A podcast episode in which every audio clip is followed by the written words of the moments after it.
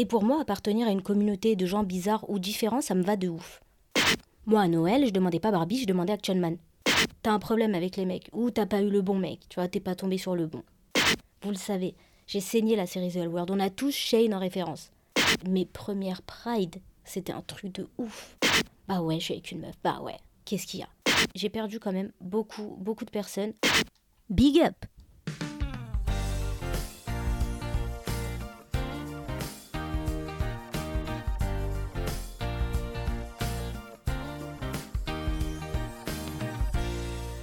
Salut et bienvenue sur le podcast Big Up, épisode 7 et épisode un peu particulier parce qu'on est en plein mois des fiertés et je me devais de faire un épisode là-dessus et sur la communauté cuir vu que moi-même j'en fais partie. Ça va être un épisode un petit peu spécial où je vais essayer de pas éditer du tout cet épisode pour qu'il soit un maximum naturel et sincère, le plus sincère possible. C'est vraiment ce que je recherche, donc sortira ce qui devra sortir. Peut-être qu'il y aura des moments où euh, il y aura des blancs, je vais réfléchir, mais bon, je voulais rien préparer et surtout je voulais y aller à l'impro total. Donc euh, je vais profiter de cet épisode pour vous raconter un petit peu mon parcours, ma vie, vous raconter comment j'ai vécu tout ça, mon coming out, etc. Et euh, clairement, je vais rentrer dans mon intimité dans cet épisode et j'espère que ça pourrait aider certains d'entre vous ou que d'autres arriveront à se reconnaître là-dedans, même si chaque parcours est différent, c'est sûr et certain. C'est possible qu'à ce moment-là de l'épisode, j'ai déjà perdu certaines personnes, mais je me devais d'être honnête et, et d'assumer d'être moi-même. C'est pas quelque chose dont j'ai honte. Et si dans ce podcast, je le cache par peur que ça plaise pas à certaines personnes ou, que ça aide pas ce podcast, je vois pas l'intérêt en fait de faire un podcast. Depuis le début, j'arrête pas de dire que je veux que ça soit sincère, honnête, que tu aies l'impression de parler avec ta pote et tout. Et si moi-même, je suis pas honnête avec vous, je vois pas l'intérêt de faire tout ça. Je suis qui je suis et j'ai décidé d'être entière à travers ces épisodes, de toujours vous faire découvrir des parties de moi de ma vie, des, anecdotes. Dans chaque épisode, j'essaye un peu de vous raconter euh, des histoires perso.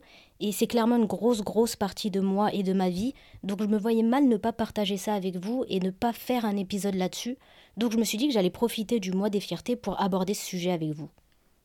On est à l'épisode 7 et vous me connaissez, euh, j'aime bien avant de commencer donner un contexte, expliquer les choses, définir, etc. Donc rapidement, pour ceux qui ne savent pas vraiment ce que queer veut dire, eh ben, ça englobe grossièrement toute la communauté LGBTQIA+. Donc LGBTQIA+, c'est les lesbiennes, les gays, les bi, les trans, etc. C'est énormément de personnes. Et queer, à la base, c'est une insulte en anglais, c'est une insulte qui veut dire bizarre, étrange.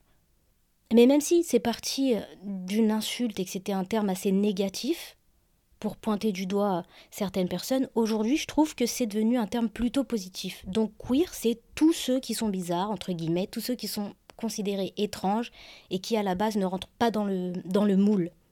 C'est pour ça que je vous dis que ça englobe tout le monde, en tout cas tous ceux qui ne correspondent pas aux normes. Queer, ça peut être quelqu'un qui se considère queer, c'est quelqu'un qui peut être lesbienne, qui peut être gay, qui peut être bi, qui peut être trans, quoi. C'est un peu tout le monde. Et perso, j'aime bien ce mot. Je trouve que c'est assez euh, réconfortant. T'as l'impression vraiment d'appartenir à une communauté. Et pour moi, appartenir à une communauté de gens bizarres ou différents, ça me va de ouf. Ça me convient. J'aime bien les gens chelous, j'aime bien les gens qui sont pas comme tout le monde, donc ça me va. J'aime bien, j'aime bien ce mot, j'aime bien euh, me sentir queer. Et c'est pas juste que t'es gay ou que t'es lesbienne. Tu rentres pas dans une seule case et tu bouges pas de là. Queer, c'est plus grand que ça, c'est une plus grande communauté que ça qui englobe tout le monde. Donc t'as pas juste l'impression d'être ah ben moi je suis lesbienne donc ma communauté c'est les lesbiennes et c'est pas les autres. Non, queer, ta communauté c'est pas que les lesbiennes, c'est toutes les personnes entre guillemets différentes. Et je trouve ça assez stylé en fait, qu'on soit tous euh, très grossièrement regroupés ensemble. Et avec le temps, cette communauté, elle est de plus en plus présente, elle est de plus en plus reconnue et acceptée.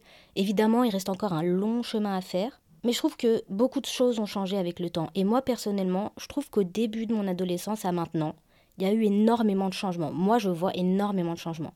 Il y a nos droits qui se font entendre, on se bat pour l'égalité, ça devient de plus en plus normal et moins gênant de faire partie de cette communauté. Je vois dans la rue de plus en plus de personnes qui s'assument, qui se montrent, et c'est aussi, parce que quelque part on leur laisse un petit peu plus de place pour le faire, ou que elles-mêmes elles ont pris cette place.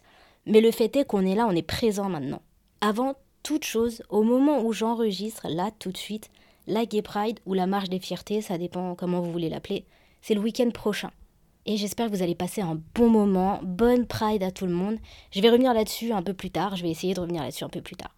Je sais pas trop comment attaquer le sujet, donc je vais y aller direct sans trop réfléchir. Et, euh, et du coup, là, c'est le moment de parler de moi et de, de rentrer dans mon intimité, de vous expliquer comment j'ai su, comment, comment je l'ai vécu, comment je l'ai dit, etc. Donc euh, c'est parti. Hein. faut savoir d'abord que comment j'ai su, je l'ai toujours su. C'est une question qui revient archi souvent. C'est une question qu'on me pose souvent. Comment t'as su? Je l'ai pas vraiment su en mode ça m'a frappé d'un coup, je me suis questionnée, etc. Je l'ai pas découvert super tard, par exemple. Mais je l'ai toujours su, dans le sens où, dès petite, j'ai l'impression que je le savais. Alors ça, ça choque des fois. Quand je dis ça, on me dit non, c'est pas possible. Quand t'es petite, tu peux pas le savoir, c'est bizarre ce que tu racontes. Bah, désolé, mais si. Quand j'étais petite, j'avais l'impression déjà de le savoir. Je vous raconte un peu. Je l'ai dit dans l'épisode 1, Big Up euh, au gamin qu'on était, j'étais un garçon manqué. Donc ça, ça veut rien dire.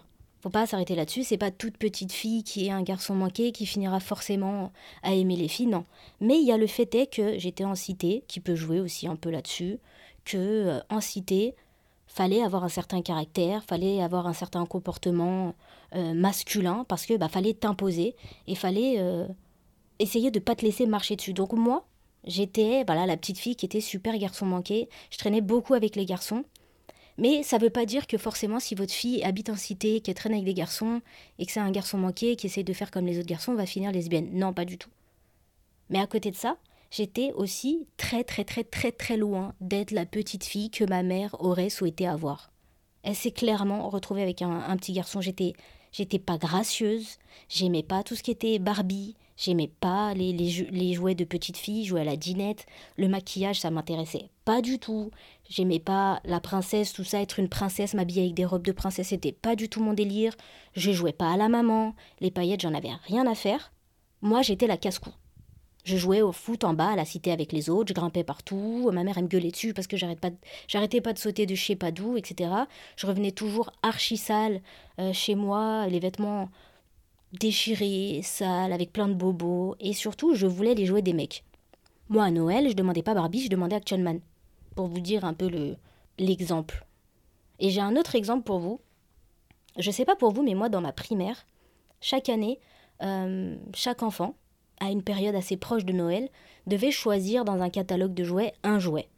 Et quand on s'approchait de Noël, on allait tous se rassembler. Donc euh, c'était toutes les, je crois, hein, si je dis pas des conneries, c'était toutes les primaires de, ma ville qui allaient se rassembler à un endroit pour récupérer notre jouet ce jour-là. Et, euh, et mon souci, c'était que chaque année, quand c'était à mon tour d'aller choisir au bureau de la maîtresse mon jouet, elle me montrait toujours le catalogue euh, côté fille, là où il y avait les dinettes, où il y avait les Barbies, où il y avait les petits bébés, où il y avait le maquillage, où il y avait tous ces jouets pour les filles, entre guillemets. Et ça m'intéressait pas du tout. Et chaque année, je la tentais, chaque année, je disais, ben non, mais moi, je veux bien la voiture télécommandée, ou je veux bien le Action Man, ou je veux bien, j'en sais rien, le, le kit d'espion. Et ça dépendait des maîtresses, mais il y en a une qui, qui a accepté, une fois, qui a accepté une année. Je pense que c'était un peu galère pour elle, parce qu'elle devait noter à chaque fois, euh, pour les filles, tant de jouets, pour les petits garçons, tant de jouets, et selon le nombre d'élèves qu'ils avaient dans leur classe. Et moi, je devais leur poser problème, parce qu'il fallait expliquer ça, fallait, je pense de leur côté à l'époque c'était comme ça, fallait expliquer pourquoi bah, sa petite fille elle a pris un jouet de garçon. Mais une fois j'ai une maîtresse qui a accepté, d'ailleurs merci beaucoup à elle. Euh, mais ouais, j'étais clairement dans un délire de, bah moi j'aime les jeux des garçons, pour moi c'était vraiment plus kiffant en fait, c'était vraiment plus kiffant, je m'amusais beaucoup plus avec ça. Et, euh, c'était pareil pour, euh, pour les petits garçons. Ça m'intéressait pas forcément quand c'était l'âge de jouer au papa et à la maman, bah j'étais le papa et en face il y avait une fille qui jouait la maman. C'est assez chelou, non? Mon amoureux en primaire aussi, qui, euh, qui en fait était un pote, c'est pour ça que je l'ai choisi en, amoureux, c'était un, copain, un ami euh, garçon. Donc forcément à cet âge-là, quand tu dois choisir un amoureux, bah t'as pas toute cette réflexion de te dire bah, je vais choisir une fille ou quoi, tu vas forcément vers un garçon. Et bah aujourd'hui il est probablement gay aussi. Donc bref, il y avait plein de signes, je trouve, comme ça, déjà enfant, qui pouvaient servir d'indice. Et, d'ailleurs, ma mère, bien plus tard, et quand je dis bien plus tard, c'est il n'y a pas si longtemps que ça, elle m'a avoué que euh, quand j'étais plus petite, elle avait dit à ma tante, elle, elle finira avec des filles. Bon, à ce moment-là, t'es enfant, euh, tu sens que, bon, tu fais pas comme les autres petites filles, tu le vois forcément, mais tu te poses pas toutes ces questions sur ton attirance. C'est bien plus tard, quand tu seras ado, à la limite, que, que ça s'est confirmé et que pour moi en tout cas, et que je me suis vraiment confrontée à ça en me disant bon peut-être que là faudrait y réfléchir, tu tu peux plus vesquer la chose, mais à ce moment-là, enfant, non, tu te poses pas toutes ces questions. Et ado, justement, pour en revenir là-dessus, c'était compliqué. Peut-être euh, certains ou certaines d'entre vous vont, vont, se reconnaître dans, dans ce récit, mais moi j'étais encore ce garçon manqué quand j'étais ado. Et quand je dis ado, c'est le collège.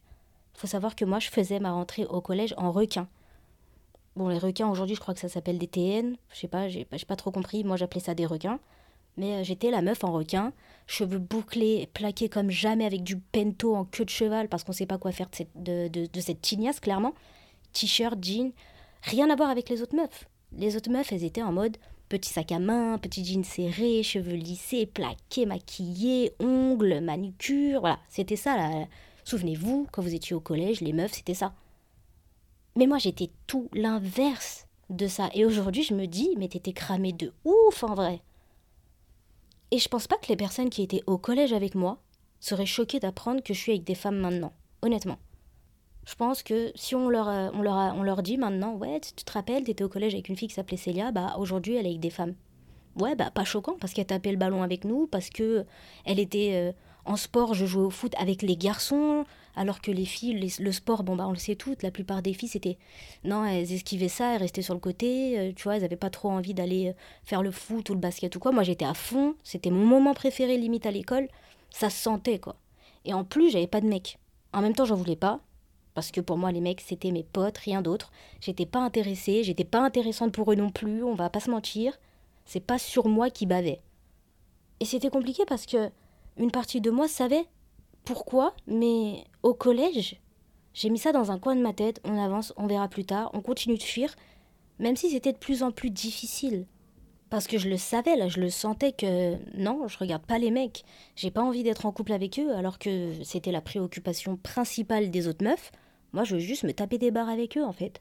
Mais bon, t'essayes, t'essayes de faire comme tout le monde. T'es archi jeune, euh, t'es dans une période où t'as pas du tout les coronets ou quoi que ce soit pour essayer de creuser là-dedans. Donc, tu essayes un peu de rester dans le moule et de faire comme tout le monde.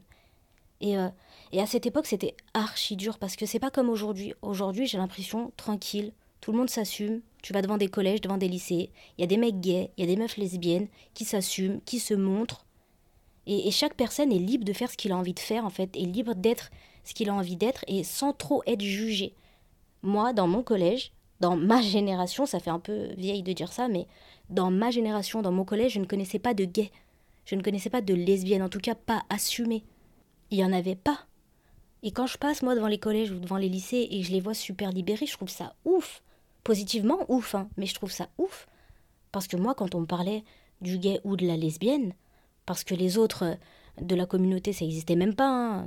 Tout, le reste n'existait même pas, on n'abordait même pas le sujet, mais quand on parlait d'un gay ou d'une lesbienne, c'était le cliché, quoi. Le cliché de la lesbienne dégueulasse.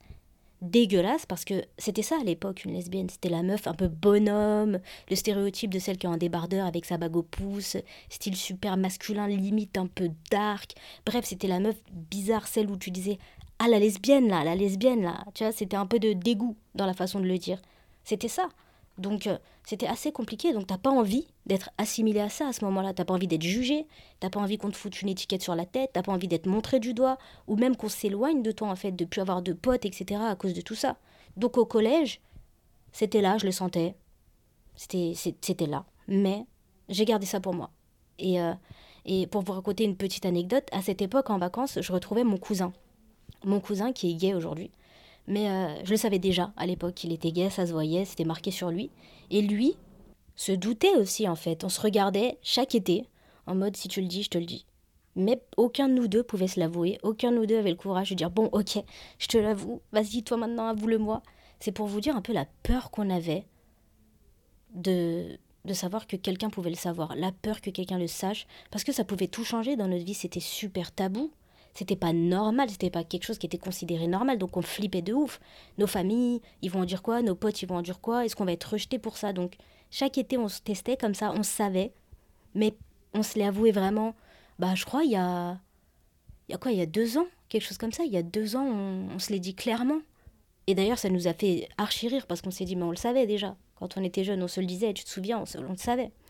Mais bref, c'était super compliqué. En plus de tout ça, je suis rebeu, issu d'une famille euh, majoritairement à confession musulmane, donc double pression sur les épaules. Sauf que, pour sortir une expression un peu nulle, chasse le naturel, il revient au galop. C'était comme ça, quoi. J'étais comme ça et euh, souvent j'ai dit aux gens par le passé, euh, si j'avais pu choisir à la base, j'aurais choisi d'être hétéro. C'est pour vous dire à quel point c'est pas un choix, c'est comme ça.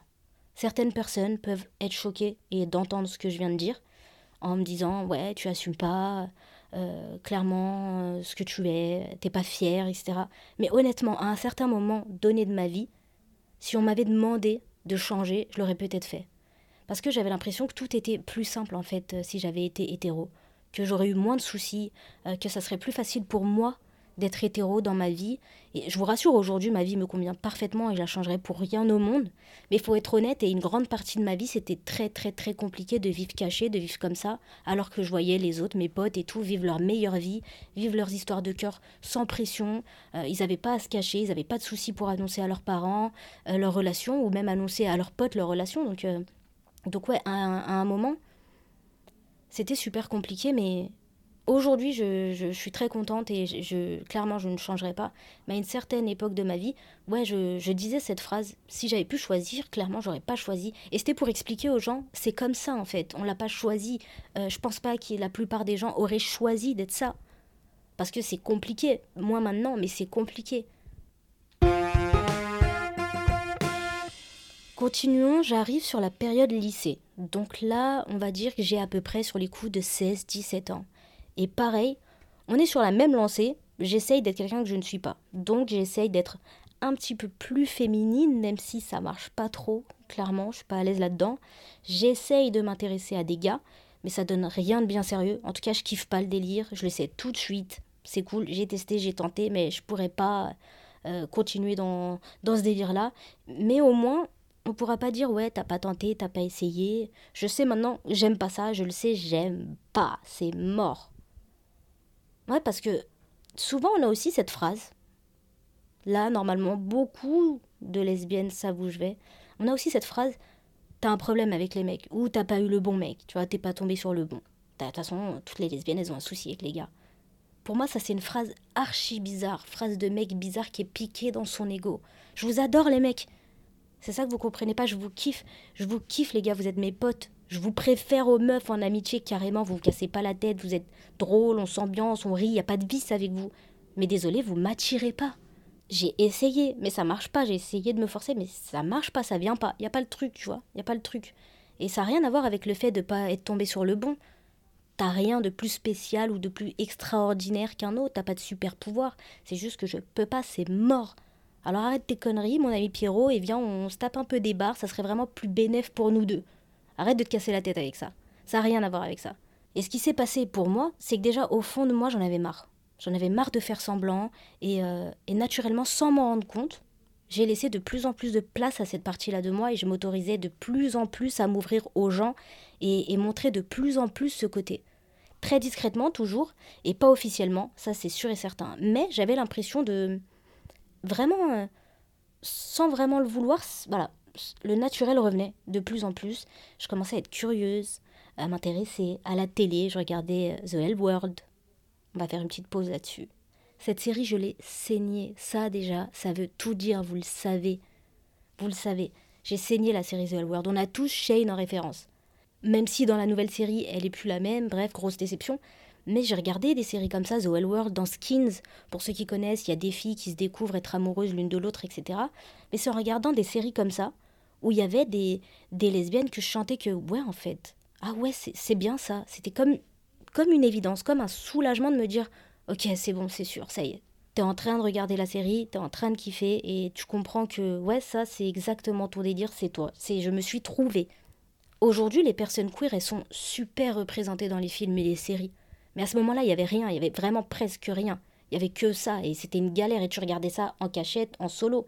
Euh, et, en plus de tout ça, où j'étais quand même devenue de plus en plus curieuse, où j'essayais de arrêter de refouler tout ça, j'ai rencontré une personne qui est maintenant mon amie depuis des années et des années et des années, qui elle était lesbienne, mais on n'avait rien à foutre du regard des gens. Elle ne le sait pas, mais elle a joué un super grand rôle dans ma vie. Big up Megan, au cas où t'écoutes. Alors elle, Megan, ça se voyait, c'était marqué sur son front, ça se voyait à 40 km qu'elle était lesbienne. Et est-ce qu'on se reconnaît entre nous d'ailleurs? C'est une question qu'on peut se poser. Il y a moyen. Avant, c'était euh, plus difficile que maintenant, mais il y avait des signes. Justement parce que c'était plus difficile, tu avais l'impression qu'entre nous, on se donnait des petits signes, des petits indices, euh, euh, vu qu'on vivait la plupart cachés. Bah, on allait mettre le cliché de la bague au pouce pour faire comprendre. Il y avait même une, attitude de toute façon qui qui trompe pas. Et, et elle, c'était la lesbienne par excellence, ok? C'était, tu imagines la lesbienne à l'époque, parce que maintenant, on voit qu'une lesbienne, c'est pas juste un stéréotype, un type de personne, toutes sont complètement différentes, il y en a des super féminines, tu ne douterais jamais de ta vie, mais à l'époque, le cliché dont je vous ai parlé au début, c'était elle. Et sa caractéristique principale, c'était qu'elle en avait rien à foutre de ce qu'on pouvait penser d'elle en fait. Elle était complètement libérée. Et c'est en la côtoyant, petit à petit, que moi aussi je me suis libérée et que je me suis laissée être moi-même et, vivre ça à fond en fait. Parce que je me suis dit, ah ouais, elle, elle a aucune gêne, je vois pas pourquoi moi je me cacherais. Et par la suite, j'ai fait de plus en plus de rencontres euh, de personnes qui sont de la communauté queer. J'ai été à la Gay Pride.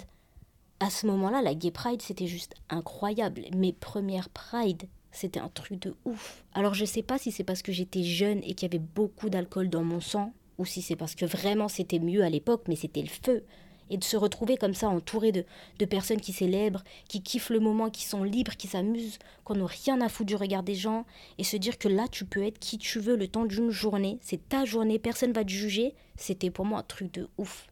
Et, et j'avais l'impression de ne pas être solo dans mon délire, d'être avec plein de monde qui vivait la même chose que moi. Et c'est pour ça que la, Pride à l'époque, mais je la vivais à 100%. C'était, c'était la journée qu'on attendait tous. Et c'est à cette période-là où je commence avec cette amie à faire d'autres rencontres, à me rendre compte qu'en fait, bah, t'es pas solo, c'est pas si compliqué que ça aussi de, de, vivre ta vie comme tu as envie de la vivre. Euh, et, c'est à partir de là ouais, que tout va changer, parce que je commençais à me dévoiler de plus en plus. Mais c'est aussi, malheureusement, à partir de là que les soucis sont arrivés pour moi. Parce que je vivais quelque part une double vie. T'avais la Célia qui, avec ses potes, euh, elle-même qui se cache pas, qui vit sa vie, et t'avais l'autre qui, avec sa famille et ses potes un peu plus anciens, on va dire, qui n'a toujours pas fait son coming out et du coup qui se cache. Et qui vit frustré. C'était une situation super délicate parce que d'un côté, je vivais des moments géniaux avec des personnes qui me permettaient d'être moi-même et, j'avais l'impression de me. comment dire, de m'épanouir. Et d'un autre côté, j'avais archi honte mais surtout très très peur de l'annoncer. On va commencer par ma famille. J'ai une chance énorme. Euh, je fais partie d'une famille où on est tous super super super proches. À ce moment-là, j'ai ma sœur jumelle, j'ai ma grande sœur, ma mère et ma tante.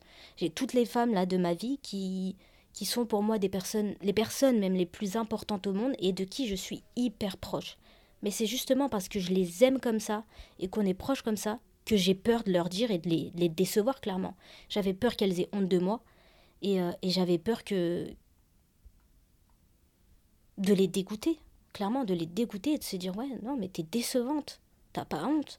Et je conseille à personne de faire ce que j'ai fait. Ok? Chacun a sa famille, chacun a ses problèmes, chacun connaît les réactions de, ses proches, etc. Donc euh, chacun juge ce qui est bon de faire et la manière de l'annoncer euh, à ses proches. Mais là, clairement, j'ai déconné. Euh, comment j'ai annoncé à ma famille? C'était assez compliqué. À l'époque, j'étais en relation avec une fille. relation de merde. On dit qu'il faut pas cracher dans la soupe, mais clairement gros crachat dans la soupe. Mais bon, à ce moment-là, c'était pas encore une relation de merde. J'étais en relation avec une fille. Et du coup, bah, c'était une relation cachée euh, les seules personnes qui le savaient, c'était cette amie-là dont je vous ai parlé, Megan, et, et deux, trois personnes de cet entourage. Mais dans mon entourage proche, ma famille, mes amis très, très, très, très proches, que j'avais depuis des années, personne ne le savait, absolument personne. Et du coup, j'étais. Euh, je crois que c'était la période du bac, en tout cas, j'étais, j'étais au lycée. Et moi, je la voyais en cachette. Je disais à ma mère, etc., à tout le monde que c'était une pote et tout je la voyais en cachette. Mais ma mère n'était pas bête. Les mères ne sont pas bêtes. D'accord? Tu crois que t'es un putain de menteur, que t'es trop fort et tout? Pas du tout. Les mères, elles le sentent. Et ma mère m'a senti. Elle m'a senti venir. Et au bout d'un moment, bah, j'allais la voir fréquemment, forcément. Tu es avec elle, c'est ta copine et tout, donc tu la vois souvent. Ton comportement change que tu t'en rendes compte, tu te crames bêtement. Et euh, j'étais censée réviser. À chaque fois, je disais à ma mère que j'allais réviser pour le bac. Et euh, elle sentait qu'en fait, j'étais pas du tout en train de réviser à la bibliothèque comme je le disais. Un jour, elle m'appelle. Je vous la fais très bref parce que je me souviens pas exactement tous les détails. Mais un jour, elle m'appelle, elle me dit T'es où? Je lui dis Bah, je suis à la bibliothèque là, en train de réviser. Elle me dit Ah ouais, laquelle? Je lui donne un nom au pif. Je me rappelle que c'est même pas une bibliothèque qui était à côté de chez moi, loin de là. Un nom au pif dans Paris. Elle me dit Très bien, je suis dans les alentours, je suis là dans cinq minutes, sors, je te récupère. Je crois que j'ai jamais autant paniqué de ma vie. Parce que moi, en fait, j'étais à deux rues de chez moi, chez ma pote, avec euh, ma pote et, ma copine de l'époque. Et je raccroche au nez. Je cours en fusée. Je prends un Vélib, je me rappellerai toute ma vie, j'ai piqué la carte Vélib à l'époque de Mégane, je prends un Vélib et je fonce, je fonce pour aller chez moi. Et quand ma mère me rappelle, elle me dit T'es où? Je lui dis Ah bah finalement, je suis dans le métro, ça coupe, je te laisse, je suis sortie, je t'ai pas vu. Voilà, tu, tu vois les mythos éclatés que tu dis, ou ça y est, t'es cramé, c'est mort pour toi, tu bégayes et tout, t'es en sueur, c'est mort. Tu es tellement en panique que tu dis n'importe quoi. Bah, c'est ce que j'ai fait. Et elle me dit Ok, très bien, bah, je rentre, on, se voit à la maison. Et quand je rentre, je me rappellerai toute ma vie, euh, je rentre la première du coup. Quand elle arrive, elle arrive avec ma sœur jumelle. Et euh, elle me dit Bon, maintenant tu vas me dire la vérité, mais sur un ton assez euh, agressif en fait. Je crois qu'elle en avait marre. Je crois que clairement, là, elle, euh, elle en avait marre. Elle en avait marre que je lui mente, que je la prenne pour une conne et tout. Et elle me dit, bon, maintenant, tu vas me le dire. Et moi, j'étais une petite conne à l'époque. C'est-à-dire que quand tu me parlais comme ça, d'une manière super agressive et tout, je te rentrais dedans aussi. J'étais vraiment très conne, ok? Faut garder ça en tête. J'étais une connasse. Elle me dit, maintenant, tu vas le dire, hein? Tu vas le dire que t'es avec une fille Je le sais que t'es avec une fille. Et en fait, elle le savait parce que j'avais été cramée dans la rue et on lui avait dit. Et elle me regarde comme ça, elle me dit Tu vas me le dire maintenant que t'es avec une fille? Je le sais que t'es avec une fille. Mais sa manière de me l'avoir dit, je l'ai vraiment pris euh, comme si je la dégoûtais. C'était pas forcément le cas, c'était peut-être pas la façon dont elle voulait le dire, mais moi, de mon point de vue, je l'ai pris comme ça. Et du coup, je lui balance en pleine gueule Bah ouais. Bah ouais, je suis avec une meuf. Bah ouais. Qu'est-ce qu'il y a? La connasse, je vous ai dit que j'étais une connasse. Et là, évidemment, c'est parti dans tous les sens. Euh, même ma sœur jumelle était outrée d'entendre ça, surtout outrée de la manière dont je l'avais dit. Euh, aller à la confrontation comme ça et tout. Et je me rappelle plus exactement, mais tout ce que je sais, c'est que dans les cinq minutes d'après, ma mère est partie se calmer de son côté, et dans les cinq minutes d'après, j'ai été appelée par toute ma famille. J'ai été appelée par mes oncles, par ma tante. Euh, ma tante, c'est comme une deuxième maman. Pour moi, c'est clairement une deuxième maman. Ma tante, elle m'a appelée et elle m'a dit Mais elle vient de m'annoncer qu'est-ce qui se passe? Je lui dis, bah voilà. Et moi, je suis toujours dans ce, truc de vénère, en fait. Euh, bah voilà, je l'ai dit, qu'est-ce qu'il y a? Ouais, ouais, voilà, je suis avec une fille, voilà. C'est bon, c'est dit, c'est fait, maintenant, c'est comme ça. Et je me rappelle, elle m'avait dit cette phrase que beaucoup de monde dit. Ouais, mais c'est juste une phase. Et je lui ai dit, non, pas du tout. C'est pas une phase. Je te rassure, c'est pas une phase. Parce que elle ne savait pas que moi, ça faisait des années que je le savais. Elle ne savait pas que déjà, petite, euh, ça se sentait. Elle savait pas. Moi, je le savais. Donc je lui ai dit, non, c'est pas une phase, je te rassure. Et puis surtout, à l'époque, c'était pas de la mode. C'était pas stylé d'être lesbienne. Et euh, aujourd'hui, on peut dire aux gens, ouais, tu veux être à la mode, c'est une mode d'être, d'être lesbienne, d'aimer les filles, c'est des tests, c'est une phase, ça se comprend. Mais à l'époque, il n'y avait rien de stylé. Donc non, pas du tout. Et, et aujourd'hui, au final, euh, j'ai, eu, j'ai aucun souci. Ils sont super ravis de ma vie amoureuse. Ils adorent ma copine. Ils l'adorent de ouf. Ils l'ont accueillie comme si elle faisait partie de la famille et elle fait clairement partie de la famille même. Et j'ai beaucoup, beaucoup, beaucoup de chance de les avoir. Si j'avais pu remonter euh, en arrière, je l'aurais fait pour faire ce coming out d'une manière complètement différente et, et peut-être plus les protéger, les préparer et surtout les respecter dans la manière de le faire. Mais je suis très, très, très reconnaissante d'avoir ces femmes-là autour de moi parce que euh, je pourrais jamais assez les remercier de m'avoir accepté, de m'avoir aidé par la suite et de m'avoir aimé de cette manière-là. Alors que je sais pour elles que c'était vraiment pas facile euh, je sais que ma mère, ça lui a mis un coup de se dire ok ma fille elle aime les filles euh, je, vous, je, vous, le répète je viens d'une famille de confession musulmane c'est pas quelque chose de normal tout ça. Pour eux donc ça a été vraiment dur pour eux d'accepter tout ça. Ma tante s'est excusée euh, je crois il y a un an pour, pour une phrase qu'elle m'avait dit justement au moment où, où elle l'avait su et où elle m'avait appelé et où je lui avais balancé à la gueule. Elle m'avait dit cette phrase elle m'avait dit je voyais un autre avenir pour toi c'est une phrase difficile à entendre Et il n'y a pas si longtemps, donc il y a un an, elle s'est excusée en venant et en disant Je me rappelle, je m'en veux. Je t'ai dit cette phrase, je me rappelle très bien. Et je m'en veux énormément. Et finalement, tu as un très bel avenir et j'aurais jamais pu te souhaiter un meilleur avenir que celui que tu as maintenant. Excuse-moi, quoi. Donc euh, voilà, ça n'a pas été super facile. Ça a mis du temps. Il y a eu, y a eu du temps où ça devait passer. Il y a eu du temps où il devait avaler la pilule, entre guillemets. Il y a eu des moments gênants. Il y a eu des moments difficiles. Surtout que j'ai pas eu des relations super agréables par la suite. Mais euh, on a tous travaillé ensemble. Et j'ai une famille extraordinaire.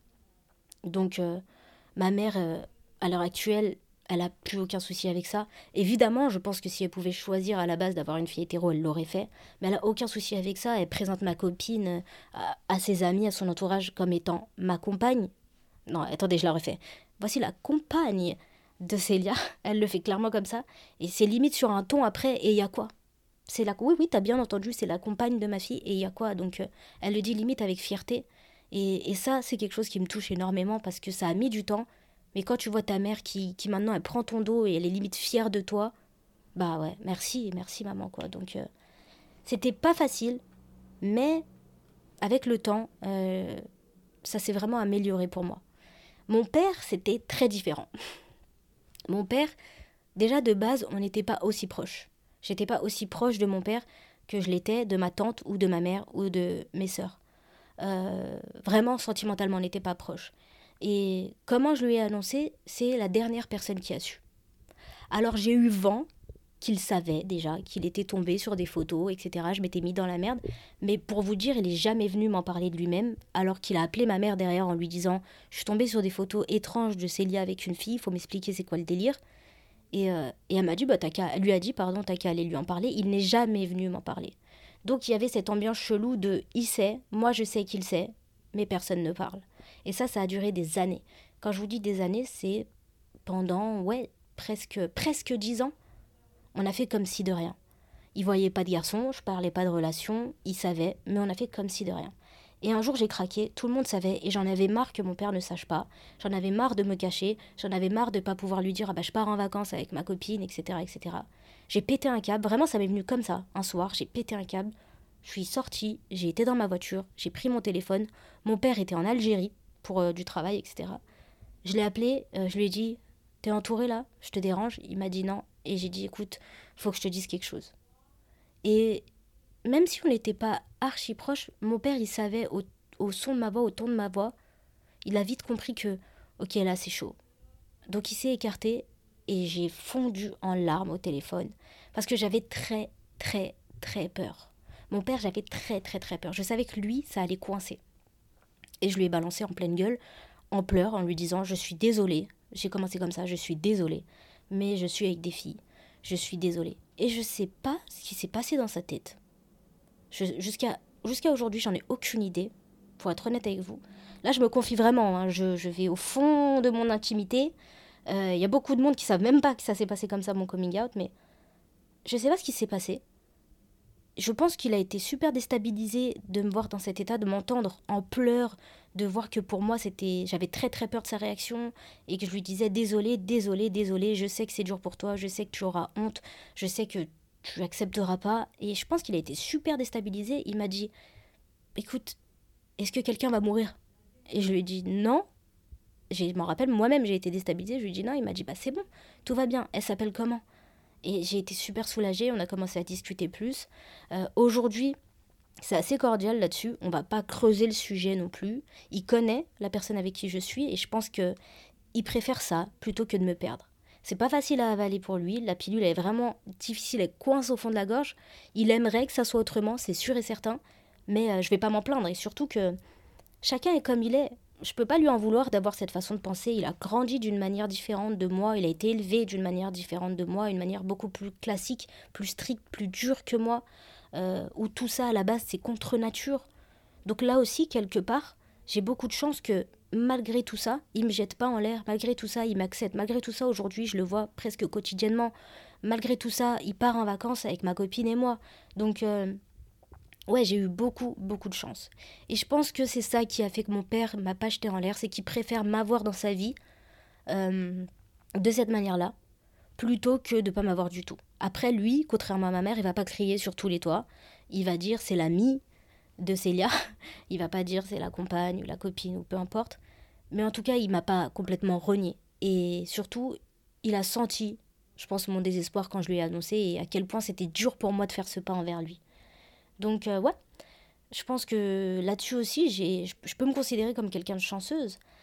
Après, il restait mes amis. Et là, quand je dis les amis, je parle de ceux que j'avais de base, ok? Ceux que euh, j'avais au lycée et que je côtoyais avant de moi-même m'accepter et de, et de m'assumer. Là-dedans, il y a eu deux teams. La première, euh, c'est la team dont je parle dans, dans l'épisode Big Up à, nos frères et sœurs d'une autre mère. Ceux-là, c'était les vrais. C'est ceux qui m'ont dit Ok, tranquille, ouvert d'esprit de ouf. Euh, limite, ils m'ont dit De toute façon, ça se voyait, tu choques personne.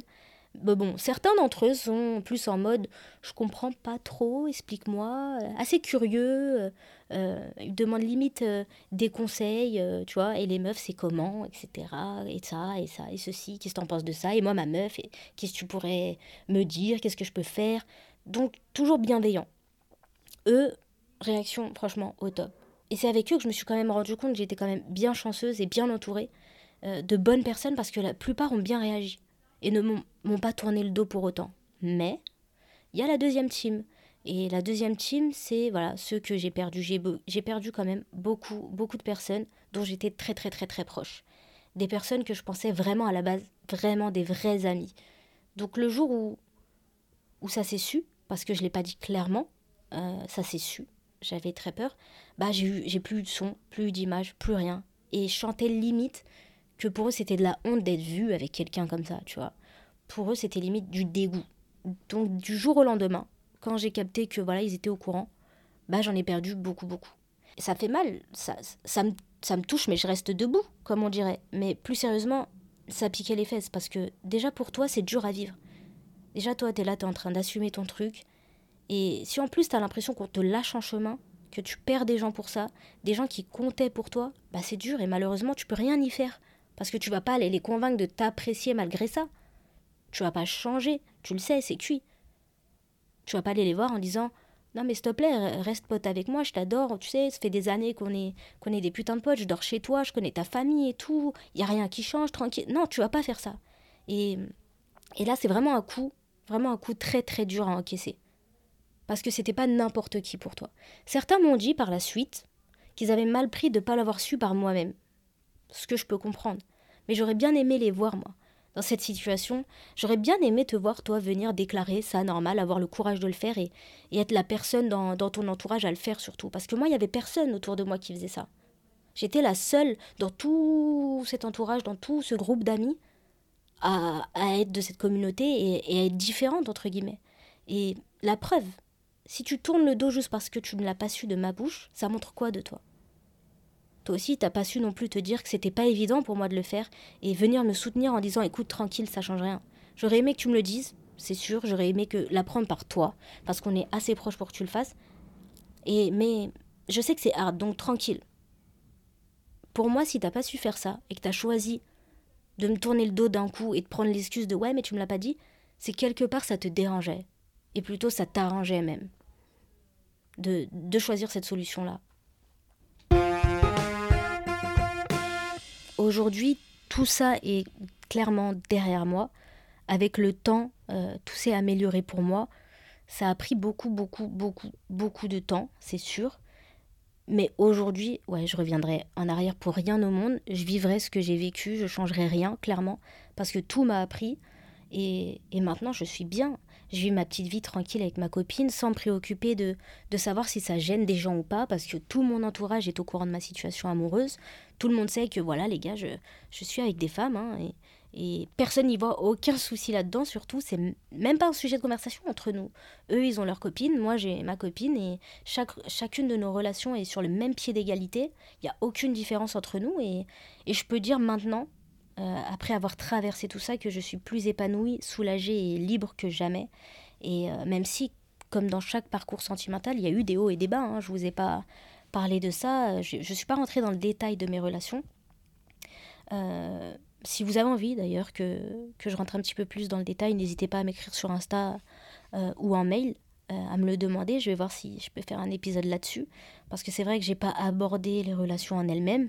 Ça n'a pas toujours été très joli. Mais bon, chacune de mes relations m'a apporté dans le sens où j'ai appris quelque chose, que ce soit du positif ou du, ou du négatif. J'ai fait des erreurs, beaucoup d'erreurs.